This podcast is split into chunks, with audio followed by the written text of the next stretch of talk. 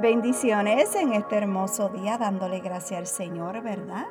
Porque no ha permitido ver otro día más y porque estamos comenzando el día con un café con mi amado Dios. Aleluya. El tema para el día de hoy es Te alabo con los dichos de mi boca.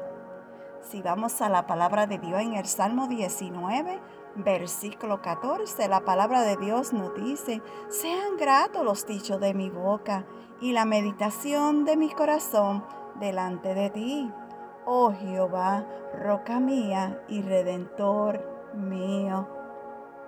Qué importante es tener pensamientos y palabras gratas que alegren a nuestro Padre Celestial.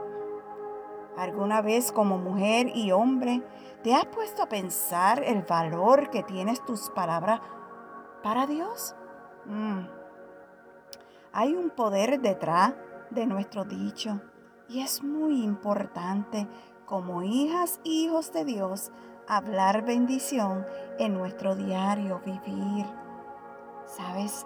Nuestro anhelo debe ser agradar a Dios con nuestros pensamientos con nuestro acto y con nuestras palabras. Amén.